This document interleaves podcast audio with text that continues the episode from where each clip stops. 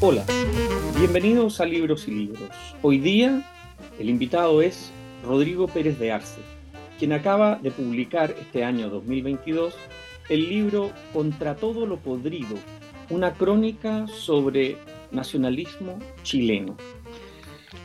Rodrigo Pérez de Arce nació en 1992 y es abogado y magíster en sociología por la Pontificia Universidad Católica de Chile.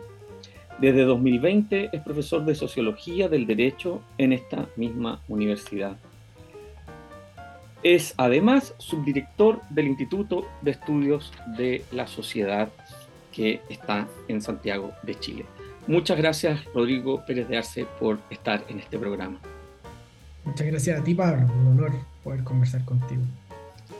Rodrigo, la pregunta que siempre surge cuando uno se enfrenta a un nuevo libro y puede conversar con un autor es cómo, cómo nace este proyecto, cómo nace este, este, este escrito. Mm. Em, bueno, hay un, un, elemento que es bien central en todo esto, que es que yo estaba buscando un tema para escribir mi tesis en el magíster en sociología. Y, hay algunos temas que son bien estándar en, la literatura más sociológica, ¿no? Eh, movimientos sociales, hoy día eh, temas de feminismo, estratificación, etc.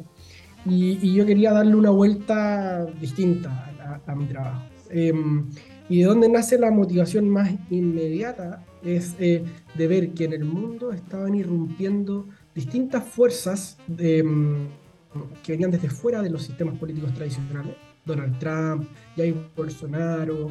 Eh, en Chile, aunque uno puede eh, hacer algunos matices, José Antonio Cast, eh, que aparecen y rompen con una crítica muy potente a, las democracias liberales o al, sistema.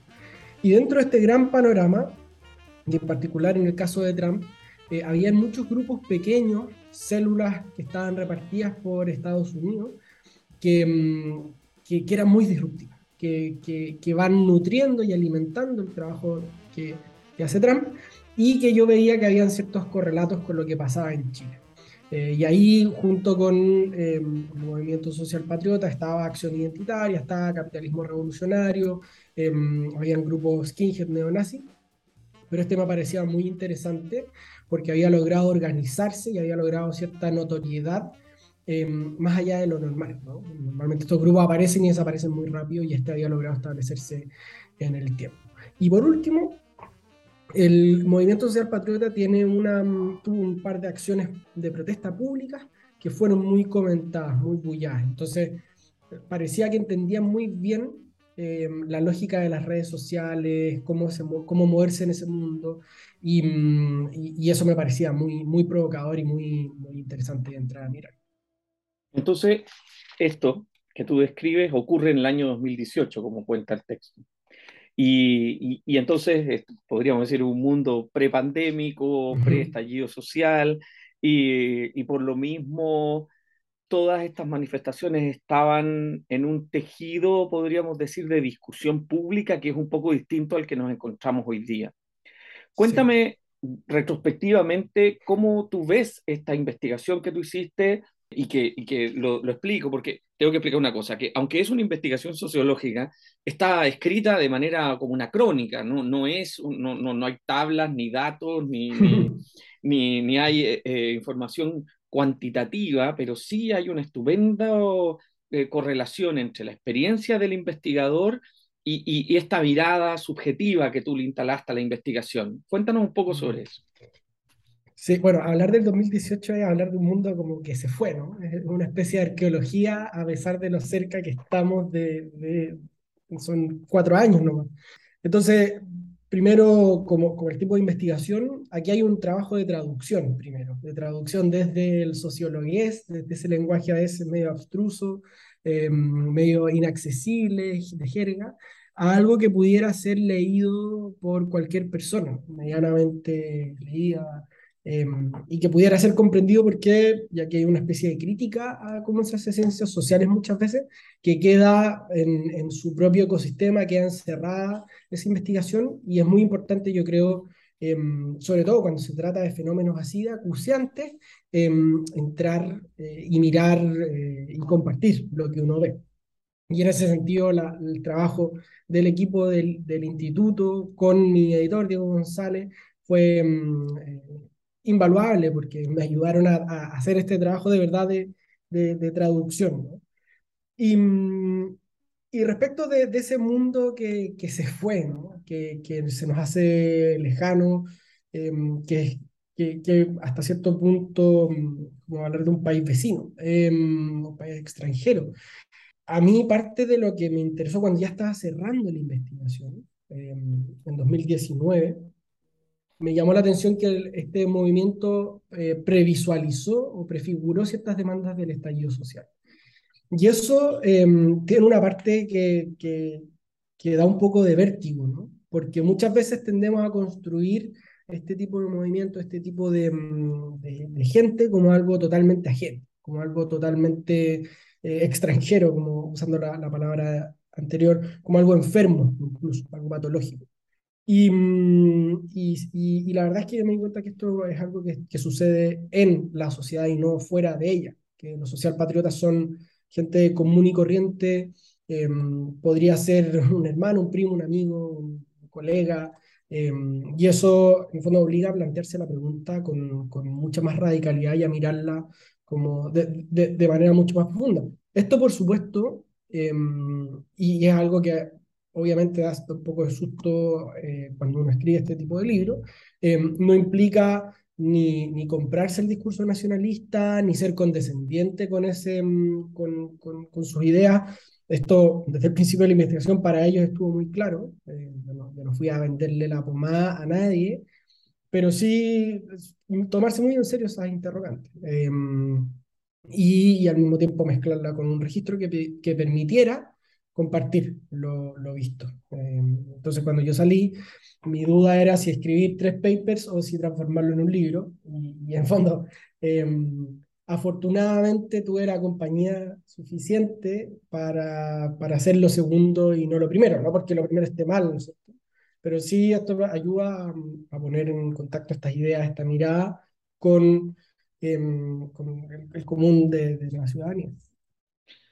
Lo que, queda, lo que queda muy claro en el libro rápidamente es que, que tú como investigador te planteaste, digamos, anónimamente, por decirlo de alguna forma, por supuesto que hay que hacer, no, no es que fueras ni, ni, maquillado, ni enmascarado, ni nada, pero sí entraste en un, en un círculo al que no perteneces y pediste permiso para asistir y para ir acercándote y para poder conocer como, como sociólogo, digamos, desde una mirada sociológica, este fenómeno. Pero eso implicó un proceso que está muy bien contado en el libro de, de acercamiento, de incluso de empatía, incluso de asimilación. ¿Cómo, mm. cómo fue esa, ese momento? Es, eh, nada de lo, que, de lo que uno aprende en, la, en el aula te prepara pa, para esa investigación, porque, mm, porque entras en contacto con personas, con sensibilidades, con historias, eh, tienes que lograr una especie de, de confianza, una, casi un juego de seducción, ¿no? Para que eh, te cuenten eh, de manera muy abierta lo que viven. Originalmente esta era un, una investigación sobre, sobre curso de la vida, sobre biografías. Eh, entonces estaba obligado a, a crear esa confianza. ¿no? Y, y, y tuve la suerte de primero el movimiento, a pesar de que me hacen un chequeo bien, bien intenso y me piden documentos y, y un par de entrevistas, fue bastante abierto en, en eso, ¿verdad? Pero desde la apertura hacia, o transitar desde la apertura hacia la, la investigación propiamente tal y indagar en, en temas que pueden ser eh, difíciles y ver la cotidianidad de, de, este grupo, exige algo que, que, que uno va aprendiendo como en, en, haciendo camino al andar, ¿verdad? Y ahí uno, mm, uno tiene que saber hasta dónde preguntar, hasta dónde eh, apretar, eh, hasta dónde hacerse un poco el leso eh, con, con, lo que te dicen. Y eso es un desafío no solo en, en cómo uno aprende a hacerlo, eh, sino también es un desafío ético por dos lados. El primero es que te están confiando algo que es muy valioso. Uno puede estar en desacuerdo con, con los nacionalistas, pero te están confiando su historia están abriendo las puertas de su, de su intimidad, en algunos casos em, de manera muy, muy profunda. Y al mismo tiempo, la segunda dimensión de esta ética de la investigación es em, no, no ser cómplice de las cosas que pudieran hacer. Em, porque en, ciertos casos uno transitaba o había posibilidad de que hubiera violencia, no porque los socialpatriotas la instigaran y que salieran con, con bates de béisbol a pegarle a la gente a la calle, ¿no? Pero sí estaban dispuestos a usar la violencia para defenderse, o sí estaban dispuestos a pegar carteles, em, no sé, de castración gratis para hembristas, refiriéndose a las feministas, y uno dice, oye, yo no, yo no estoy dispuesto a, a cruzar esa línea, ¿no? Em, y ahí es parte de la, del acompañamiento que uno tiene, porque este tipo de cosas yo creo no se, no se puede hacer solo. Em, y, y, de tener algunas personas que hicieron la pega de ser Pepe Grillo en mi, en mi, en mi camino investigativo, decir, ojo, ten cuidado, em, aquí la, la, línea de, la línea es delgada. Mm. Y eso Em, claro, es parte de, los desafíos de este tipo de, investigaciones y que cualquier persona que escriba alguna crónica sobre estos temas se, ha enfrentado, enfrentada a este desafío. Mm. Y la verdad es que a mí hace, hace rato que me, me parecía un tema que, que, que, debía estar mucho más presente porque precisamente uno ve que, y, y no tan solo en el 2018, sino que posteriormente, estaban teniendo mucha mayor presencia estos discursos, eh, podríamos decir, de, de, hablar, de volver a retomar temas de nacionalismos, de ultraderecha, para usar esos nombres, ¿no? Eh, pero al mismo tiempo, yo, yo, nunca había como entendido el mapa de eso, que en el libro queda muy claro, y a su vez las, las variables que al mismo tiempo este texto aclara, ¿no? Como por ejemplo cosas que pueden ser contradictorias para el pensamiento común, ¿no? Como la identificación de que, de que el, movimiento social patriota eh, tiene una serie de contradicciones, podríamos decir, o está contra cosas que uno no supondría, como la globalización, o que son anticapitalistas. Entonces, ¿puedes, ¿puedes armar un poco mejor ese mapa para entender el público general de qué estamos hablando cuando se hace un libro sobre nacionalismo en Chile? Sí, es una fauna bien, bien diversa, o mucho más diversa de lo que pareciera a primera vista, ¿no? Porque cuando yo partí esto dije, ah, no, esto es la extrema derecha, esto es eh, José Antonio Castro, para ponerle un nombre, no es Trump, es Bolsonaro. Y uno empieza a meterse y a indagar, y la verdad es que ese, ese mundo es mucho más fragmentado y diverso de lo que uno pensaría, ¿no? Eh, ¿Por qué? Porque hay muchas tribus. Está el grupo nacionalista, o el mundo nacionalista, Está el mundo más derechamente neonazi, que también juega un rol importante. Está el mundo de, de corte libertario, y está el mundo más bien trampista. Todas esas corrientes uno tiende a aglutinarlas bajo un mismo paraguas. Eh, pero la verdad es que son bien, eh, son bien distintos entre sí. Pancho Malo, por ejemplo, y los socialpatriotas juegan en canchas distintas. Eh, buscan cosas totalmente distintas y de hecho Em, esto tiene mucho como de, de, fenómeno de barra brava, ¿no? Entonces eh, se detestan entre ellos, eh, encuentran que Pancho Malo es un delincuente, que es un, un, narciso, en fin. Entonces ahí uno puede entrar a, a, a picar, ¿no? Y los nacionalistas eh, están situados en un lugar que ideológicamente es raro. ¿Por qué? Porque son, en Chile son antipinochetistas, son antiliberalismo de mercado, pero también liberalismo cultural, si uno pudiera ponerle un nombre. Son bastante estatistas eh, en, eh, en, en, términos de la producción, son eh, muy defensores de parte del proceso de Allende, de la unidad popular, sobre todo respecto de la nacionalización del cobre. Entonces, hay ahí eh, un, grupo de ideas que son, que son difíciles de encasillar eh, y frente a las cuales yo creo, en parte de, de las motivaciones de la investigación, que gran parte de nuestro sistema político, y en concreto la, de la izquierda, no tiene categorías intelectuales para entender eh, este, esto que está sucediendo. Y, muy rápidamente lo despacha y lo descarta. Creo que era Alfredo Yoñán el que decía que la izquierda no tiene eh, conceptos universales para, para, hablar de la realidad, ¿no? No, no se atreve a hablar de nación, de pueblo, eh, y, y, le cuesta mucho esto. Y, y, esto yo creo que este fenómeno del movimiento social patriota es la vuelta a veces monstruosa de, em, de, esta, de estos conceptos universales. Em, y, y, que por lo mismo, porque toca una tecla que yo creo que es eh, verdadera, más allá de que sus consecuencias eh, concretas en este movimiento sean, sean peligrosas o, o conflictivas, eh, sí hay algo de verdad, sí hay algo de verdad que yo creo que, que hay que hacerse cargo, em, porque conflictos como el nuestro se están viviendo en, en muchos lugares, con mm. distinta intensidad, con distintos protagonistas, pero cuyos términos muchas veces coinciden. O sea, queda claro, por supuesto, que rápidamente en, en, las equivalencias que tú estableces para poder comprender el avance de la investigación, hay conceptos que son coincidentes, por ejemplo, eh, con la discusión que viene desde los años 40, 50, 60, compromiso, arraigo, ¿no? todos los temas de la trascendencia, de la relación de la tierra, el suelo, ¿no? cuestiones que además hoy día lindan muy, muy finamente con muchos esencialismos ambientalistas, por ejemplo, ¿no? O sea, esta es una claro. cuestión, eh, hace unas semanas atrás estuvo en Chile Chakrabarti, invitado por Puerto Idea, ¿no? Dio dos conferencias eh, y, y, en una de ellas empezó sus citas, ¿no? Eh, Martin Heidegger y luego Carl Schmitt, ¿no? Y entonces uno dice, mira, qué interesante cómo empiezan a, a sonar estos sujetos que, bueno, coincidentemente fueron nacionalsocialistas, en, su, en sus militancias bastante tempranas ¿no? ¿no? y bastante tardías también. Pero lo que mm. quiero decir con esto es que aquí, digamos, lo que, lo que me gustó mucho del libro es que lo enfrenta a uno mismo, ¿no? No importa tu color político, a la pregunta sobre eh, eh, la versión de lo nacional, tanto para la izquierda como para la derecha. Pero también lo que hace tu libro es recuperar un horizonte anterior a Allende, anterior a Pinochet, podríamos decir, donde esta discusión se dio y largamente.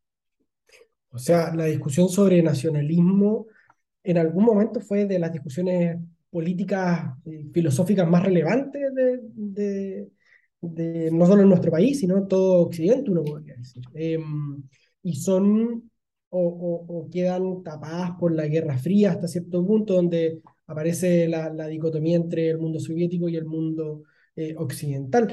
Pero, pero muchas de estas personas, no sé, Nicolás Palacios, por ejemplo, que es un personaje eh, bien controversial, ¿no?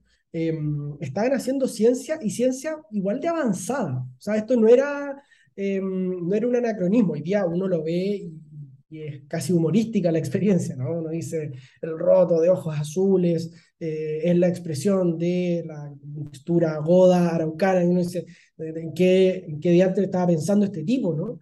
Pero era una, era una discusión bien, bien relevante en, en, en ese momento, y como bien mencionas tú, eh, hay tópicos que se reiteran entre estos grupos y discusiones actuales. O sea, por ejemplo, a mí se me hace eh, bien difícil no pensar en la convergencia que hay entre ciertas formas de feminismo y la politización del cuerpo que promueven los socialpatriotas. Eh, a pesar de que ninguno de los dos esté pensando en, que piensan parecido, ¿no? Y, probablemente lo negarían. Pero, pero hay politización del cuerpo de una manera bien, como la resistencia en el cuerpo, bien patente en los dos ámbitos, ¿no? Entonces no lo podemos descartar tan rápidamente y decir como no, aquí hay algo eh, una especie de tumor raro que está sucediendo allí al lado, eh, sino que hay que, hay que abordarlo. Y, y, claro, probablemente de cara a este nuevo pacto social que estamos configurando en Chile, que pasa por lo constitucional, pero no, lo, no se agota en ese ámbito, claro, hay que hacerse la pregunta por la nación. ¿Qué es ser chilenos, chileno hoy día? Eh, es una pregunta que es gorda, que claro, es, de esas preguntas que a medida que uno va haciendo zoom y va profundizando más en ella, como que se difuminan, ¿no? Eh, como, ¿qué es ser chileno? ¿Qué es ser chilena? Eh, es una pregunta medio incontestable, pero que, pero que yo creo que hay que contestar. ¿Por qué? Porque gran parte de, de, la pertenencia a este pacto social se juega en ese ámbito. Eh, y por lo mismo creo que es eh, medida indispensable. En la derecha yo creo que la pregunta está formulada, está mal contestada. Eh, a veces se piensa en, un, en, una nación muy monolítica, muy estable, como que fuera un monumento, ¿no? Eh, esta pregunta está totalmente ausente. y, o, en la mayoría de los casos nadie, nadie se la quiere hacer porque, porque se piensa en la nación como algo anacrónico. ¿no? Em, pero creo que es, bien relevante esto porque, porque son preguntas que reconducen a qué es la comunidad política y por qué estamos juntos. Entonces, em, aunque es conflictiva, yo creo que hay que entrarlo. Hay que entrarle como con honestidad y sin miedo.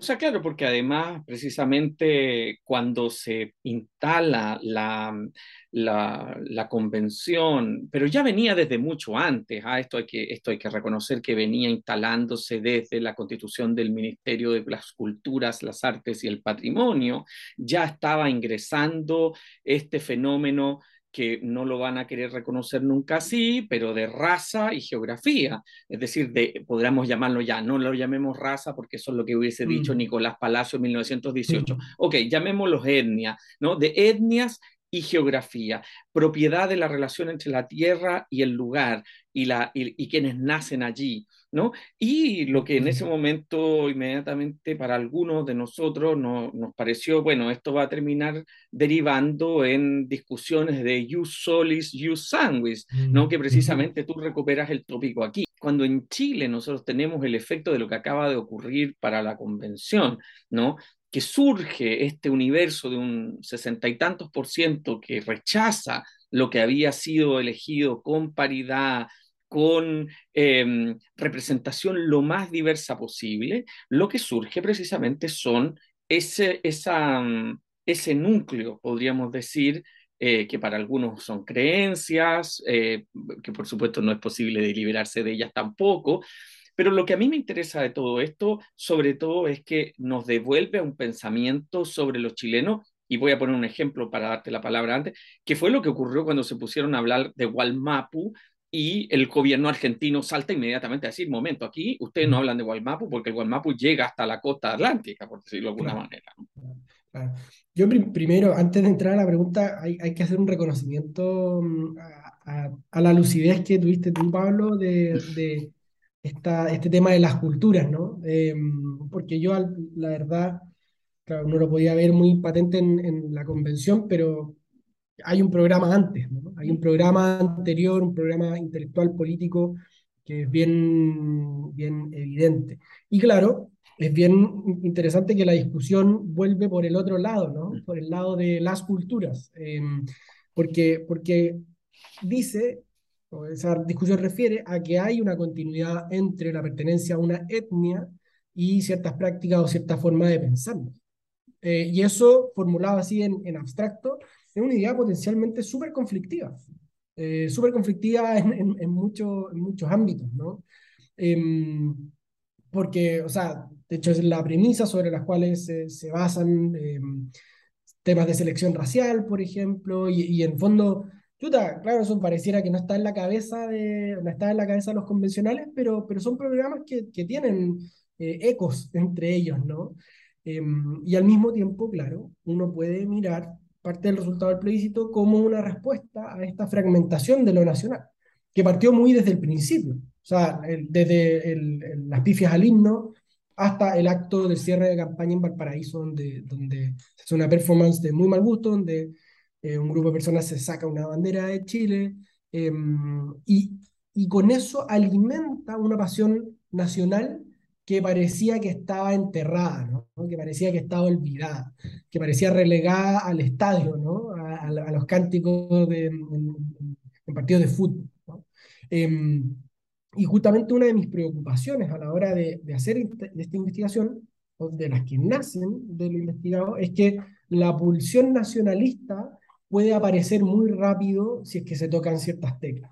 Eh, no es algo que esté desterrado, no es algo que podamos olvidar rápidamente. ¿no? Y hay un, síntoma muy claro, como es el resultado del donde creo, más allá del mal trabajo de la convención o la evaluación que uno pueda tener de ese, de ese periodo, que hay una cierta resistencia a em, olvidar estos símbolos compartidos.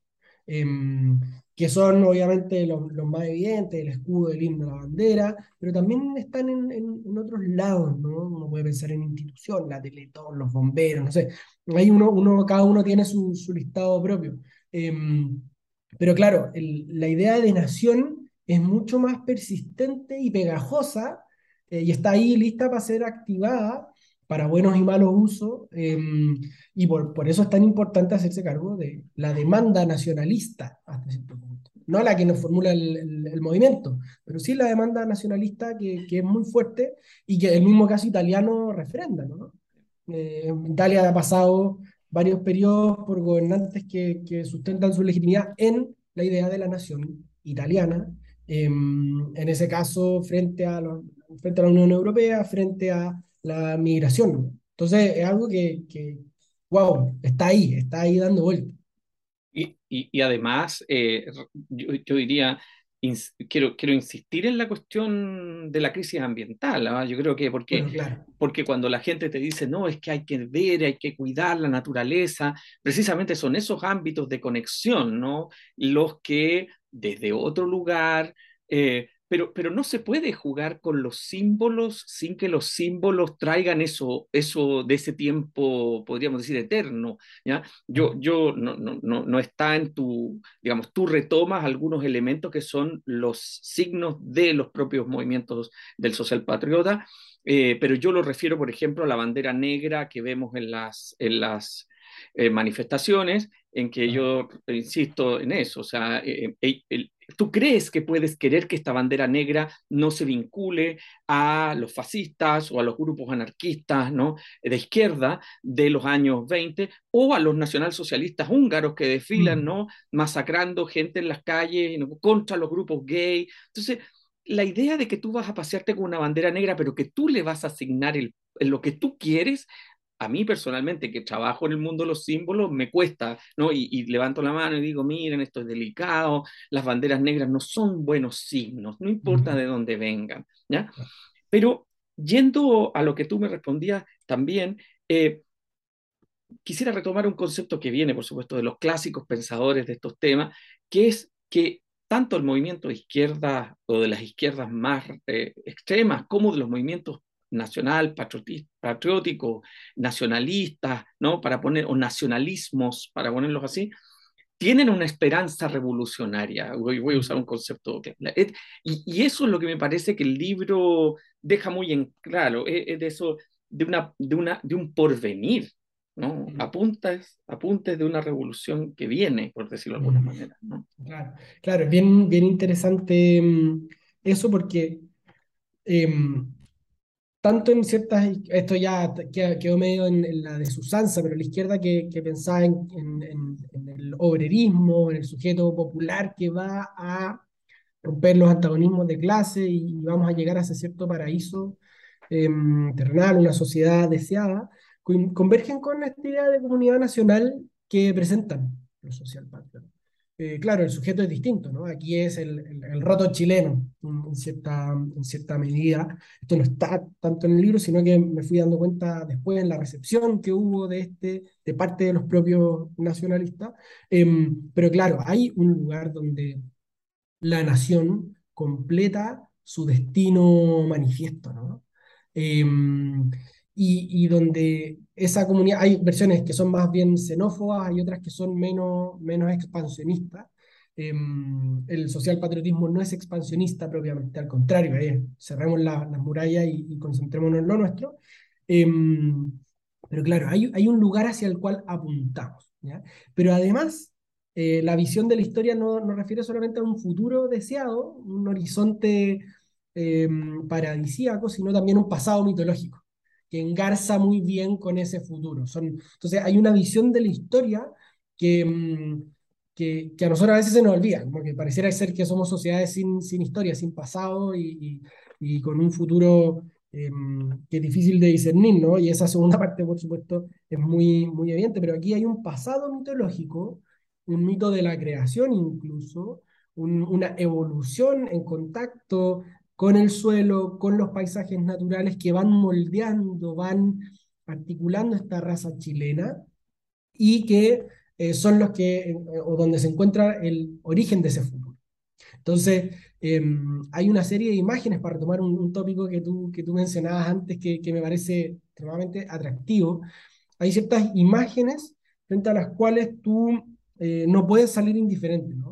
Que tienen mucho que ver con, con, con, Heidegger y su imaginario, ¿no? De la selva negra, la montaña lluviosa, em, entre otras, que son imágenes que, que, que, con las que los socialpatriotas entran en contacto y, y que les, les remueven algo, les, les, remecen en su interioridad y, y ellos justamente buscan eh, pueden ponerse en contacto con, eso, con esos espacios, con la montaña, la lluvia, el bosque, em, el ancho mar, eh, la, la, nieve de la cordillera, etc. Entonces, la visión no solamente de un futuro, sino de que ellos se insertan en una historia que es muy larga, em, incluso uno diría es milenaria. Mm. Eh, y eso em, también resulta para cierta gente muy atractivo dentro de la, del, del movimiento. Claro, porque además esto genera lo que nosotros ambicionamos y, envidiamos de, de culturas, digamos, que producen mucha fascinación en los jóvenes, ¿no? Me refiero al, pensamiento, digamos, que está en El Señor de los Anillos, que está detrás de los pilares de la tierra, que está detrás de una literatura. Y aquí quiero ir, digamos, a, un, a una figura que está en el libro y que, por supuesto, es un, un, representante fundamental de la, la, apología al nacionalsocialismo en Chile, como es Miguel Serrano, que está mencionado en el libro. y, y, y sobre todo quiero mencionarlo porque no, no, se trata de hacer una apología, sino que se trata de tratar de comprender, porque la izquierda tiende a pensar como, ah, no, es que eso es fascismo, ah, no, que eso, es que el problema es que nosotros no podemos seguir creyendo que porque no tratemos los temas, los temas no existen, y esto es lo que el libro demuestra. Entonces, ¿cómo, ¿cómo viste tú en el movimiento social patriota una figura literaria, cultural, como, como la de Miguel Serrano, por ejemplo? Bueno, hay que partir eh, reconociendo el atractivo de la figura de Miguel Serrano, un personaje totalmente mm, fuera de lo común en nuestra, en nuestra sociedad, ¿no? Eh, es escritor, es periodista, es un agente cultural, embajador de Chile en varios, en varios lugares, em, defensor de, eh, no solo del nazismo, sino de del hitlerismo esotérico, entonces mezcla ciertas culturas o ciertas filosofías eh, hindúes con, em, con lo que era la Alemania nazi. Em, y claro, el debate sobre su figura no se agota, creo, en sus ideas políticas. ¿no? Obviamente son inseparables, uno no puede no hacer referencia al, elefante en, en, la sala, ¿no? pero sí hay que, mm, en fondo uno puede mirar la figura sin, sin entrar primero a juzgarla. Y eso yo creo que, como bien decías tú, es un, es un movimiento que hay que hacer. De hecho, es el movimiento que está a la base del libro. Cómo miramos aquello que no nos gusta y no entendemos, ¿verdad? Em, entonces, si uno deja de lado la, la parte más eh, esotérica de Miguel Serrano, donde uno mm, eh, uno dice, claro, eh, es bien poco probable que Hitler esté enterrado en la Antártica, ¿no? Eh, uno encuentra ciertas cosas, ciertas críticas o ciertos movimientos intelectuales que, mm, que son bien interesantes. Por ejemplo, la crítica de Miguel Serrano a Pinochet. es bien interesante, es bien interesante y, y, no es la crítica de la izquierda a Pinochet, viene desde otro lado, ¿no? y genera todo un, movimiento intelectual. Serrano, dicho sea de paso, que es amigo de Jung, de Hermann Hesse. Em, entonces, eh, nada, es, un, es un, nodo bien, bien relevante en la, mm, en, la historia de Chile. Dicho eso, hay una evaluación medio ambivalente dentro del movimiento social patriota, la figura de Serrano la parte más versada del, del, movimiento social patriota, porque uno puede detectar un polo de gente que, que conoce mejor las ideas nacionalistas, que ha leído, que, mm, que ha mirado la historia, etc., lo tienen en un pedestal. Eh, lo tienen en un pedestal y, y, las ideas son provocadoras y te pueden hacer pensar, más allá de la distancia que, que yo al menos pueda tener de ellas. Em, y otra parte, como, como dice un, un entrevistado en una parte, em, y esto es una cita suya, lo encuentro en un viejo culiado, eh, porque se preocupó de la parte esotérica y no de resolverle los problemas a la gente. Ahí hay una tensión entre estas dos almas. Eh, entre estas dos almas. Pero donde sí se encuentran estos estas dos almas en, en, en, la apelación a un mito heroico que, compartió, que estaría en la base del nacionalismo chileno La guerra del Pacífico, por ejemplo, juega un rol bien central en ese mito heroico, en, dar la vida por la patria, em, y, de hecho hay, hay cosas que son bien similares a lo que uno podría encontrar en una saga de aventuras, ¿no? Eh, que, que, que, que, le dan sentido a, a, muchas de las cosas que aparecen en el nacionalismo, y de hecho, en las biografías de, esta, de estas personas que militan en el, en el movimiento, hay una um, admiración por lo romántico, por la saga heroica, por la guerra, etc. Antes de que esté politizada, antes de que aparezca mm, la pulsión eh, por militar en un movimiento, está ese anhelo por insertarse en una tradición heroica más grande que uno. Lo que, tú, lo que tú refieres además permite comprender una cuestión que, bueno, en general a uno lo miran como si uno estuviera exagerando, pero bueno. Eh, lo que a mí me, suscita, primero que nada, voy a mencionar la, la lógica de que, por ejemplo, a Miguel Serrano no se le puede perdonar esto, esto que tú, esta connivencia, podríamos decir, ¿no? Ahora, a Martin Heidegger se la perdonan, digamos, la mayoría de los intelectuales, ¿no? Nadie, nadie pone en cuestión, salvo algunos intelectuales que han levantado la voz, ¿no? Eh, cuando él, el 33, está llamando a las universidades, él como rector está llamando a las universidades alemanas a ver en el Führer la única verdad, el 33, ¿no? No estamos hablando, no, el 33. Entonces, eh, ¿esto para qué eh, lo, lo, lo, levanto como tema? Es porque tú mencionas una frase que a mí me parece muy importante para comprender el por qué se necesita mirar críticamente los procesos de la izquierda y la de la derecha. Mm. Y, y, es que estamos, entre comillas, ante guerras culturales, ¿no? tú, utilizas esa palabra y a mí me pareció tremendamente reveladora, porque cuando uno ve la toma, la toma del Capitolio, ¿no? Por, por, las, por las huestes de Trump, ¿no? Y, y, sabemos hoy día que además Trump quería llegar con su, su, su, auto, ¿no? O sea, no estamos hablando de juegos, no estamos hablando de, eh, por decirlo de alguna manera, performances, estamos hablando de eh, conatos, por ejemplo, uno podría decir, un conato, claro, los tipos lograron entrar al Capitolio, hubo muertos de por medio. Entonces, el punto para mí aquí es este principio de mirar esto en su profunda radicalidad, ¿no? Te hace sentido respecto de la, de, podríamos decir ahora, cuatro años después, en las nuevas variantes que ha ido adquiriendo esto post plebiscito. Sí, o sea, a mí me parece que, mm, que el fenómeno solo se ha acrecentado. ¿no? Se ha, ha, crecido. La investigación, de hecho, terminó antes de la toma del Capitolio. Entonces hubo que meterla en, en, en, en la postproducción, ¿no? Eh, ahí en esa etapa del, del, trabajo.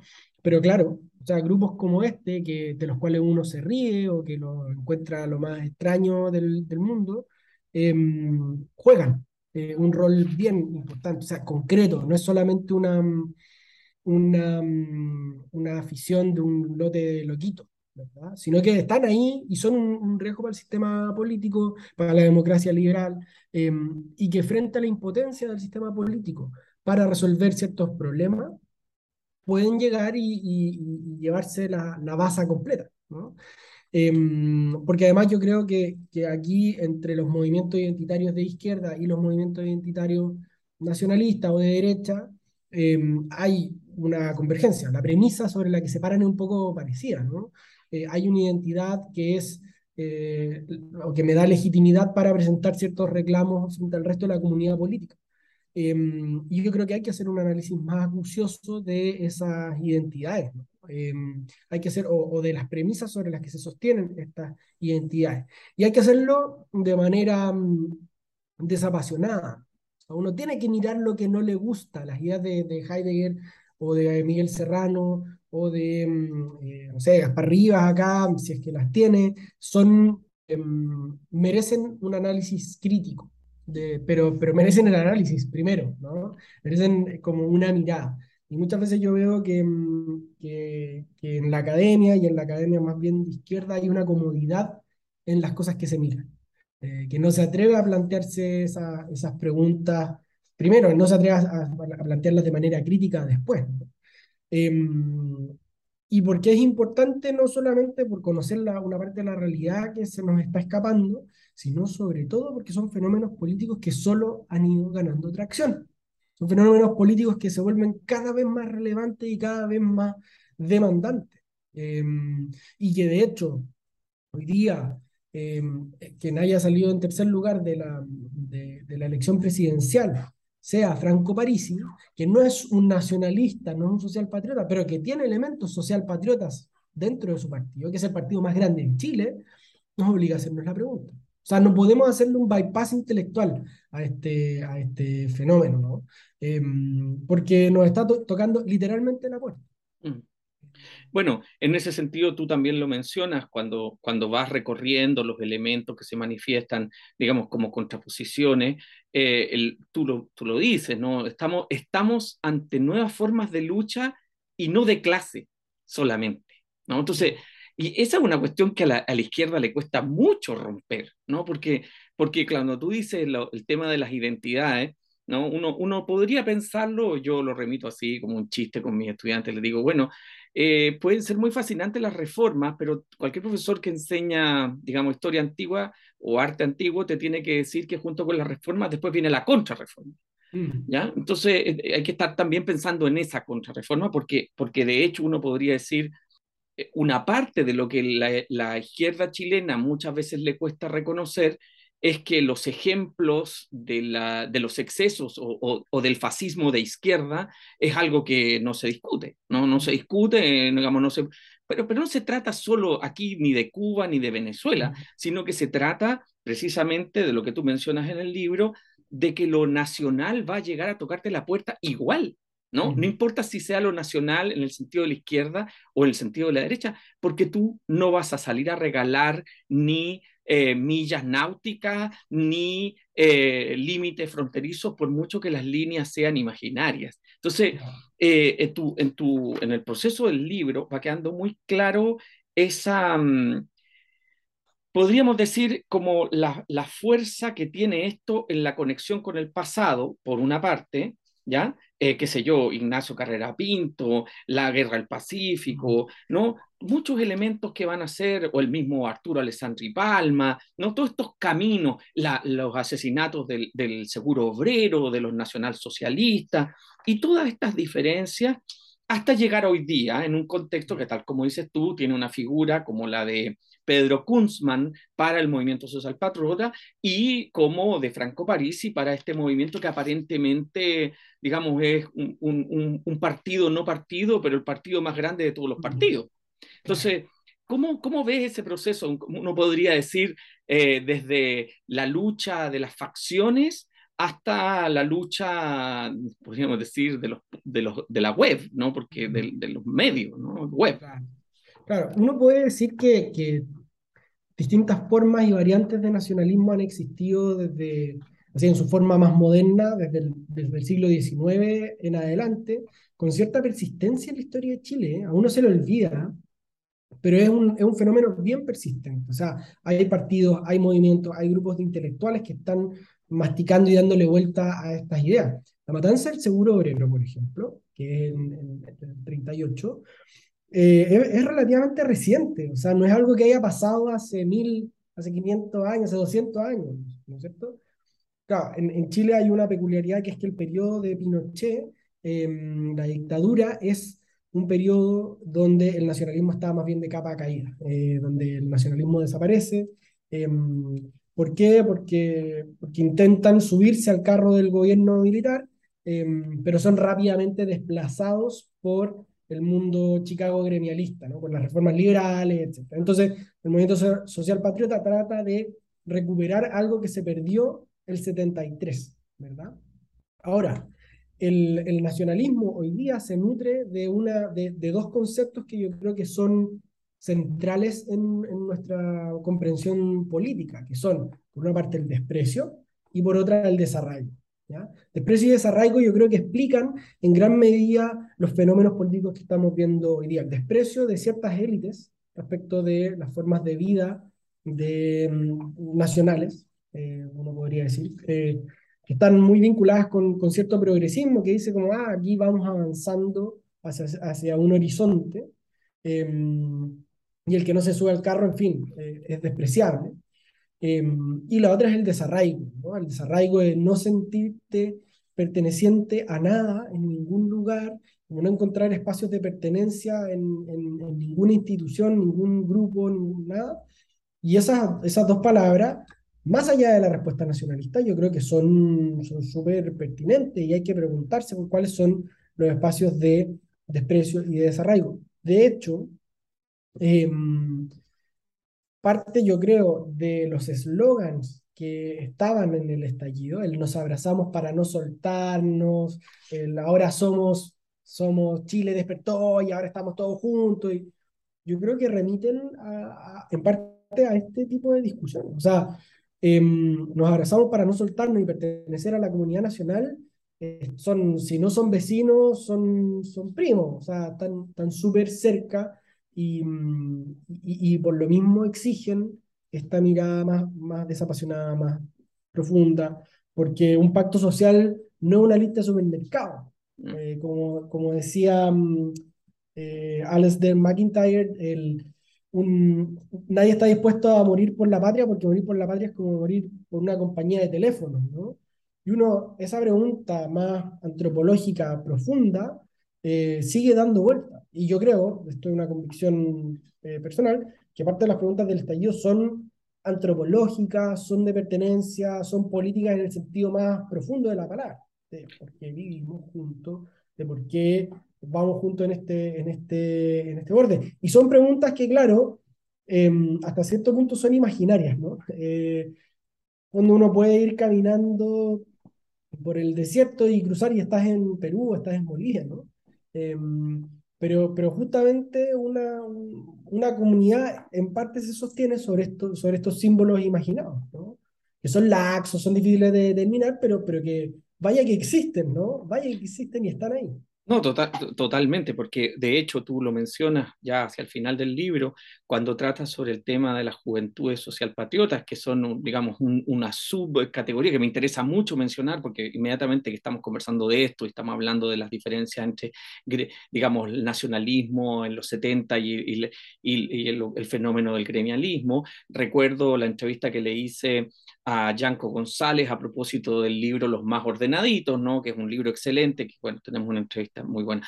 Pero el punto aquí es que para, para este movimiento social patriota hay un concepto que me parece fundamental en este punto, cuando tú remites a estas ideas, em, podríamos decir, aditivas, colectivas, comunitarias, que en muchos sentidos se enuncian en, el, en, los, en los levantamientos sociales, ¿no? en esta esperanza revolucionaria, no importa de dónde venga, en el caso de algunos para pensar el futuro, digamos, de este Chile nuevo, en el caso del 18 de octubre, pero en el caso de, los movimientos social patriotas viene con la el concepto de la buena muerte, que me parece que es tremendamente importante porque sobre todo creo que esto tampoco se da mucho en la discusión ultra ilustrada que tenemos de algunos de nuestros dialogantes, ¿no? O sea, aquí tenemos aún al, al, al, rector Peña, digamos, que, cita a Kant, eh, pero la verdad es que alguien tiene que decir que, un, que, que ese, e, eso que él llama el maestro del pueblo, ¿no? Que Kant diría, eh, en muchos sentidos, en el propio Kant, es la religiosidad, es la trascendencia, son los signos de trascendencia divina, ¿no? Eh, y esto lo diría, digamos. Pero, pero te pregunto a ti sobre este concepto de la buena muerte que es tan importante para el nacionalismo. No, es impresionante, eh, porque yo creo que, que, la discusión sobre la muerte está media desaparecida en, nuestra, en nuestras sociedades. Em, como que no se, no se toca o se medicaliza, como que está, está en esa sede, ¿no? Y aquí la, buena muerte es un concepto mm, profundamente político hasta cierto punto, eh, porque remite a las cosas por las cuales vale la pena morir, ¿no? Y en el movimiento social patriota está muy anclado en gente muy joven, o sea, la, la, mm, chica que me lo dice por primera vez estaba saliendo recién del colegio eh, y ya tenía la idea de que esta era una causa por la cual valía la pena morir. Y hoy día yo creo que nadie está dispuesto a morir más que por su, círculo inmediato familiar, ¿no? Eh, entonces ahí hay un concepto que, que, moviliza, que ancla, que le da sentido, le da coherencia al grupo, ¿no? Y que se va reforzando permanentemente a partir de ejemplos de, eh, sobre todo guerreros, eh, sobre todo guerreros. La guerra del Pacífico, en particular la batalla de la Concepción, que es una masacre militar, un grupo de militares chilenos se quedan defendiendo al final de la Guerra del Pacífico, un pueblo que, que, de escaso valor estratégico, terminan todos aniquilados, eh, con Ignacio Carrera Pinto a, la cabeza, que es una figura súper central. Imagínense que Carrera Pinto están los billetes de, de mil pesos, así de relevante para nuestra historia. Eh, pero claro, para el, común de los chilenos esa figura es, como más bien lateral o la, o la limpiamos, ¿no? Está, este, está como terapeutizada. Em, en cambio, para los socialpatriotas el tema de la sangre, de algo por lo cual morir, y esa figura en concreto está súper súper presente, y las clases de doctrina que tienen o los grupos de discusión se centran mucho en eso. ¿Y, y por qué es tan importante mm, eh, entrar ahí, en, en, el tema de la muerte? Porque creo, eh, en parte, el, patriotismo en el cual nos sostenemos hoy día no te da esas razones. Y entonces queda un poco inerme frente a corrientes que están dispuestas a morir por, por, por sus ideas. ¿no? Y ahí, chuta, uno dice, ¿dónde ponemos el límite? hasta dónde se llega, ¿no? ¿Es, razonable sostener una comunidad política así o no? Y, nada, a mí la verdad es que la pregunta me deja, me deja un poco sin, sin respuesta.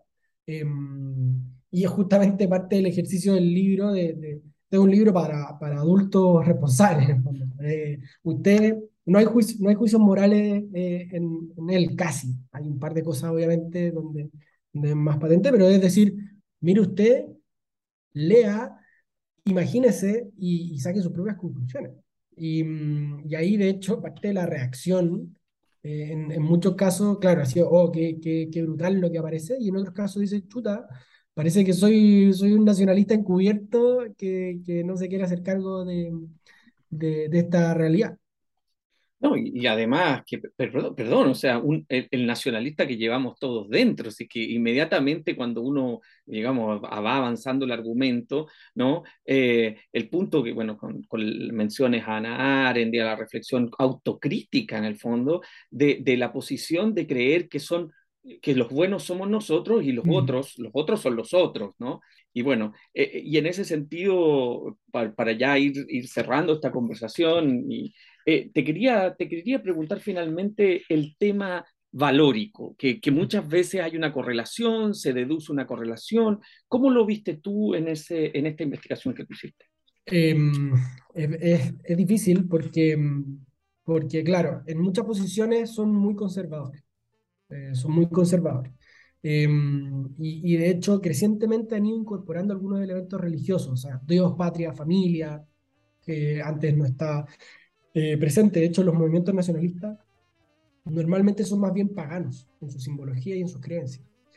Ahora, aquí lo que pasa en el movimiento social patriota es una oposición a la agenda mm, valórica progresista porque viene de la ONU, porque es globalista, porque nos las quieren imponer de afuera. No hay una crítica moral profunda a el matrimonio homosexual. No, hay, no está esa reflexión como que no, no les importa tanto.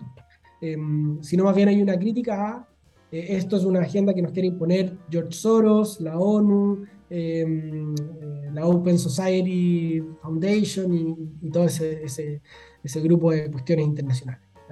Eh, en el aborto es un poco distinto. Ahí hay, hay una reflexión que, que, pareciera ser más, más, más compleja, más completa, ¿no? Pero no son particularmente conservadores. Eh, entonces, esta ubicación que uno decía, ah, estos son de José Antonio Cast y, la ultraderecha, parece que no se sostienen mucho. Y en el fondo, las herramientas que, que uno usaría para enfrentar el auge de la ultraderecha muchas veces no coinciden con las que uno debería usar para esto. A pesar de que muchas veces los podemos agrupar y parecieran estar cerca, no, no, son lo mismo. Y, y, esa impresión que uno tenía al principio de Partido Republicano, Movimiento Social Patriota están en el mismo bote, rápidamente queda descartada. De hecho, hay odio entre, entre ambos. Bueno, Rodrigo Pérez de Arce, quiero agradecerte muchísimo la conversación. Invitamos, por supuesto, a, a las personas que nos escuchan a leer el libro Contra todo lo podrido, una crónica sobre nacionalismo chileno publicado por Planeta este año 2022. Muchas gracias Rodrigo por haber estado en Libros y Libros. Muchas gracias a ti, Pablo. Gracias por habernos escuchado en este nuevo episodio de Libros y Libros. Soy Pablo Quiminato. Será hasta una nueva oportunidad. Gracias.